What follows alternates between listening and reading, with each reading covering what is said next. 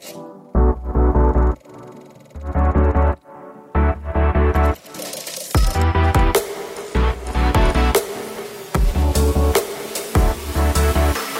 Ganz zu Beginn meines Short Talks möchte ich mich erstmal outen, und zwar als Millennial. Das bedeutet, dass ich irgendwann in den 80er, 90ern geboren bin. Ich sage jetzt nicht genau mein Alter, könnt ihr nachher beim Kaffee fragen. Ähm, ich Digital Native bin und dann so ungefähr zwei bis fünf Stunden am Tag im Internet ähm, verbringe, wie man, äh, wenn man, wie meine Altersgenossinnen das tun, äh, wenn man Statistiken glaubt. Meine Medien sind hier äh, Twitter, Mastodon, Instagram, YouTube. Und in diesen Medien äh, bin ich vor allem mit prägnanten und oft auch polarisierenden Meinungen konfrontiert. Meinungen zum Menschsein, zu unserer Gesellschaft, äh, zu dem, was sagbar und was machbar ist oder eben auch nicht. Viele dieser Meinungen fordern mein Weltbild heraus oder auch meinen christlichen Glauben. Und ich habe euch zu Beginn jetzt zwei Beispiele mitgebracht, die dieses Meinungsspektrum verdeutlichen. Das erste ist ein, Twitter, äh, ein Tweet äh, auf Twitter. Hier hat eine Person unter einem Meme der Heute-Show kommentiert, Christentum beziehungsweise Religion generell hat den Zweck der Ausgrenzung und Machtausübung. Es rechtfertigt Diskriminierung und Verbrechen. Genau dafür steht das C. Ich glaube, ich muss ich nicht weiter kommentieren. Das zweite ist ein Instagram-Meme ähm, von einem, muss man zugeben, etwas rechten Instagram-Kanal. Hier unterhalten sich die zwei Weisen aus dem Morgenland über ihre Lehre und das sind tatsächlich Feminismus, Critical Race Theory und so und und und und, die in einer äh, Schule in Damaskus gelehrt werden.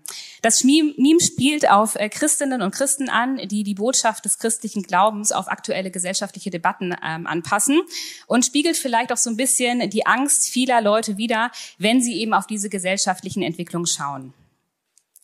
Man merkt schon, dass hier ein kontroverses Thema auftritt. Ähm, Begriffe wie Diskriminierung oder Verbrechen fallen. Ähm, Critical Race Theory. Und das sind erste Kennzeichen einer woken Kultur. Um die soll es jetzt gehen. Und meine Leitfrage ist tatsächlich, die ich mir auch immer wieder stelle, wenn ich solche Tweets und Memes sehe, was hat der christliche Glaube uns heute hier noch zu sagen? Wenn wir uns einer Definition äh, dieser woken Kultur annähern wollen, dann begegnet uns der Begriff ab Mitte des 20. Jahrhunderts in schwarzen Communities in den USA. Woke kommt von awake, aufgewacht und bedeutet so viel wie Wachsamkeit gegenüber Rassismus. Ähm, Cambridge Dictionary definiert es als aware, especially of social problems such as racism and inequality. Über die Bürgerrechtsbewegung der USA wurde der Begriff dann Anfang der 2010er Jahre von einem breiten Mainstream in Social Media vor allem durch die Black Lives Matter Bewegung benutzt und stand so als großer Claim für antirassistischen Aktivismus und ein erhöhtes politisches Bewusstsein gegenüber Unterdrückung. Was viele Leute tatsächlich auch heute mit dem Begriff assoziieren, ist so ein bisschen der ideologische Unterbau, Critical Race Theory. Sie geht davon aus, dass Rassismus vor allem auch in den USA jetzt bezogen keine Ausnahmeerscheinung ist, sondern strukturell seit der Kolonialzeit in westlichen weißen Gesellschaften verankert ist. Vor allem im Denken weißer Menschen. In unserem heutigen Sprachgebrauch steht der Begriff allgemeiner für den Kampf gegen Unterdrückung von Minderheiten aufgrund von Herkunft, Geschlecht oder Beeinträchtigung. Ähm, das bedeutet auch, dass neben Themen wie Alltagsrassismus auch ähm, LGBTQ-Rechte, das Sichtbarmachen von marginalisierten Gruppen wie Menschen mit Behinderung, Rechte von Frauen, äh, darunter fallen auch die Debatte um Abtreibungsrechte, gendersensible Sprache und Political Correctness, ähm, die durch Sprache und vulnerable, äh, versucht, vulnerable und marginalisierte Gruppen sichtbar zu machen, aber auch zu schützen, dass die alle darunter fallen. Zum Beispiel gibt es jetzt mittlerweile bei einigen Verlagen sogenannte Sensitivity Reader. Das sind Lektorinnen und Lektoren, die Texte auf Vorurteile und verletzende Äußerungen untersuchen. Ähm, und solche Sensitivity Reader wurden zum Beispiel auch vom Ravensburger Verlag engagiert nachdem dieser für rassistische Stereotypen in einer Neuauflage von den Winnetou-Büchern kritisiert wurde. Der Fall wurde so krass und kontrovers diskutiert, dass Ravensburger ähm, dann die Auslieferung der Bücher cancelte ähm, und sie gar nicht erst ähm, erschienen sind. Dieses Beispiel deutet schon an, wie kontrovers das Thema ist. Viele Menschen nehmen unsere Gesellschaft als mittlerweile polarisiert dar und längst gibt es auch gar kein klassisches Schwarz-Weiß, konservativ gegen liberal mehr, sondern die verschiedenen Lager auch innerhalb Link des linken Spektrums fü führen oft mit verschärfter Tonalität die öffentlichen Diskurse. Und das vor allem auch online. Kritisiert wird Wokeness oder dieser Mainstream als ähm, eine Gefahr für die Meinungsfreiheit und das macht ein Kommentar aus der Zeit deutlich. Der sagt, die Wachheit, zu der der Wokeness-Appell auffordert, ist das Gegenteil von Ansprechbarkeit und Erfahrungsoffenheit. Sie zielt darauf, jeden Aspekt des privaten und beruflichen Lebens an einem rigiden politmoralischen Raster zu messen und alles, was durch dieses Raster fällt, zu dokumentieren, zu melden und zu sanktionieren. Hinter all diesen großen Fragen und Debatten stehen tatsächlich auch große existenzielle Fragen. Die Fragen nach der Moral. Wer bestimmt darüber, was woke ist? Welche Autorität kann festlegen, was akzeptabel ist und was für alle gültig ist? Aber auch die Frage nach der Identität. Wer ist eigentlich der Mensch? Und wer kann diese Identität bestimmen? Ich habe mich jetzt gefragt, äh, das ist natürlich tausende Themen, die da reinspielen. Ich habe mich aber gefragt, worüber würde denn Jesus reden, wenn er wie ich mit seinem Handy in der Hand sitzt und Zeitungsartikel äh, online liest oder Instagram-Posts und auf Twitter durch Twitter scrollt. Und dabei möchte ich mich auf zwei Dinge beschränken, die weniger diese moralische Bewertung der Fragen, also zum Beispiel wie Queer Culture oder Abtreibungsrechte beinhaltet, also nicht die moralische Beantwortung, sondern eben auf die Metaebene zu gehen. Und die erste Frage, die ich mir stelle, ist, warum sollte ich denn überhaupt gegen oder warum sollte man gegen Diskriminierung überhaupt aufstehen oder sich positionieren? Rassismus existiert, auch in Deutschland. Wokeness und Aktivismus im digitalen Raum verbalisieren das, was migrantische Communities seit langem erleben. Man muss nicht erst an die Morde von Hanau denken, sondern auch in Deutschland werden Menschen aufgrund ihrer äußerlichen Merkmale als fremd wahrgenommen und diskriminiert. Sie werden beschimpft, körperlich angegriffen, bei der Job- und Wohnungssuche benachteiligt. Wir müssen darüber reden, was Menschen in unseren Kreisen Tag für Tag aufgrund von Vorurteilen erleben. Wokeism macht selbstverständlich auch in christlichen Kreisen offenbar äh, Dinge offenbar, die schief laufen.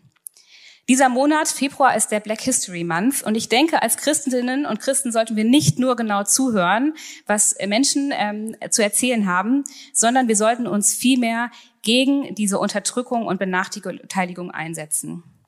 Und das hat den einfachen Grund, dass der Gedanke von Gerechtigkeit zutiefst in der christlichen Weltanschauung verankert ist. Der Autor Yuval Noah Harari bringt dies auf den Punkt. Die Vorstellung der Gleichheit ist untrennbar mit dem Gedanken der Schöpfung verbunden.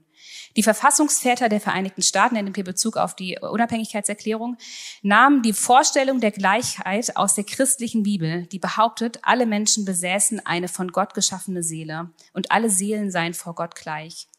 Wenn wir aber nicht an die christlichen Mythen über Gott, die Schöpfung und die Seele glauben, was bedeutet es dann, dass alle Menschen gleich sind?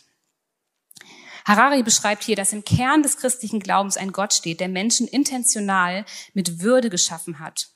Und dies rechtfertigt, dass wir Menschen unabhängig von Herkunft und Geschlecht als wertvoll und schützenswert ansehen sollten.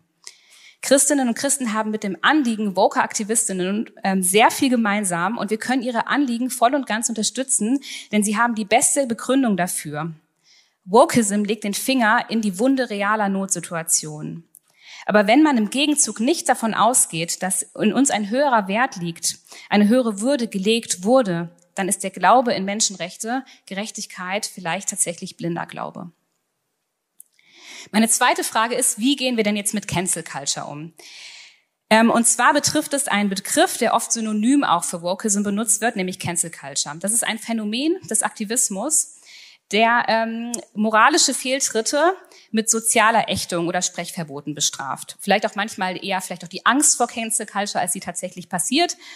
Ähm, und da fallen uns so einige Beispiele ein. Zum Beispiel der, Co der Comedian Luke Mockridge, der nach Vergewaltigungsvorwürfen seiner Ex-Freundin einem Shitstorm ausgesetzt war und sich daraufhin aus der Öffentlichkeit zurückziehen musste. Äh, die Vorwürfe sind bis heute ähm, auch in einem Gerichtsverfahren noch nicht belegt. Also ich nehme jetzt hier natürlich gar keine Parteiung bei dem Beispiel, die ich äh, gebe, noch dazu gesagt. Oder der Fall ähm, von einem abgesagten Vortrag zum Thema Gender an der HU hier letztes Jahr, weil Marie Vollbrecht, eine Doktorandin der Biolo Biologie, ein binäres Geschlechtsbild vertraf, äh, Geschlechterbild vertraf. Mit welchem Recht werden Existenzen zerstört? Wie gehen wir mit der Scham um, wenn wir an den woken moralischen Standards gescheitert sind? Und was macht der digitale Stress mit uns, woke zu bleiben und uns, sich, uns keine Fehltritte zu erlauben? Ähm, zum Beispiel überlege ich mir gut, ob ich meinen Vortrag zu diesem Thema jetzt ins Netz stellen werde. Ähm, es hängt ein bisschen von den Fragen ab, die ihr nachher stellt. Genau. Aber vielleicht äh, kommt jetzt auch erstmal eine schockierende Meinung. Denn im Grunde ist Cancel Culture eigentlich etwas Positives. Diese Art von Aktivismus ist von einer ganz großen Sehnsucht nach Gerechtigkeit getrieben, einer Zurückweisung von Relativismus. Cancel Culture funktioniert nur mit der Annahme, dass es eben Dinge gibt, die auf einer absoluten Ebene moralisch nicht in Ordnung sind und dass Ungerechtigkeit etwas ist, mit dem wir nicht leben sollten und dass der Mensch als Gemeinschaftswesen, als soziales Wesen funktioniert. Weil der Kampf gegen Ungerechtigkeit innerhalb unseres sozialen Systems so wichtig ist, ist Cancel Culture bereit, Menschen dafür den sozialen Tod sterben zu lassen. Und da sind wir tatsächlich jetzt beim Kern des christlichen Glaubens. Cancel Culture geht natürlich in vielen Punkten zu weit, denn sie geht nicht weit genug. Wenn Cancel Culture Ungerechtigkeit so ernst nimmt und gegen diese gnadenlos aufsteht, aber keine Vergebung, Versöhnung und Wiedergutmachung lebt, dann sind wir tatsächlich 2000 Jahre zurückgeworfen. Der Theologe Glenn Scrivener fasst das so zusammen.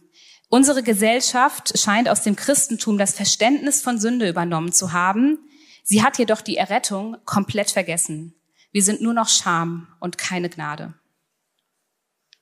Das Christentum signalisiert nicht, dass Ungerechtigkeit nicht ernst zu nehmen ist. Im Gegenteil. Auch hier wird der, in Klammern vielleicht, soziale Tod gefordert, mit dem Unterschied, dass Gott selbst diesen Tod auf sich nahm, damit wir versöhnt leben können, wie Elena eben gezeigt hat. Das Christentum nimmt wie Cancel Culture die Klagen, die Trauer und den Frust von äh, Betroffenen wahr und nennt diese Dinge beim Namen, bleibt aber nicht an diesem Punkt stehen, sondern bietet dafür Vergebung und Versöhnung an. Worüber würde denn jetzt Jesus reden?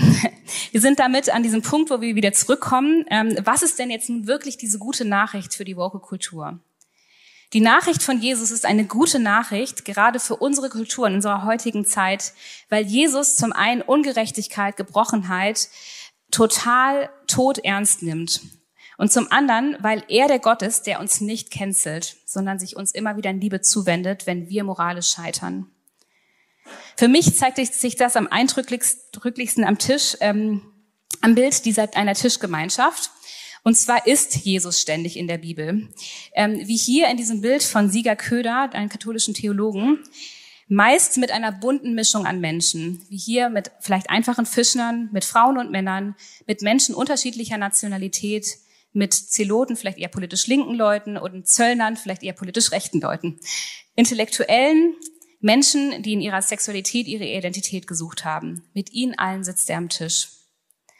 Seine Gegenwart ist der Ort, der den Dialog eröffnet, der zuhört, der die Frage danach, wer der Mensch ist, was menschliches Leben ausmacht, wie ich mit meiner Schuld und meiner Scham umgehe und was mir Orientierung in der Frage, ähm, in den Fragen des Lebens gibt, liebevoll zuhört und beantwortet und eine Herzensveränderung herbeiführt, die eine Perspektive auf eine höhere Hoffnung lenkt. Dieses Bild der Tischgemeinschaft beinhaltet zum einen eine wunderbare Einladung an uns, Teil dieser Tischgemeinschaft zu sein. Gerade da, wo wir unter Benachteiligung leiden und seine Gegenwart zu einem Safe Space werden zu lassen. Das Bild der Tischgemeinschaft ist aber auch eine Aufforderung, Jesus zum Vorbild, Vorbild zu nehmen und selber, selber diese Tischgemeinschaft mit den Menschen um uns herum zu leben. Den Benachteiligten, den Gecancelten, aber vielleicht auch den Cancelnden. Wo sehen Sie sich an diesem Tisch? Vielen Dank.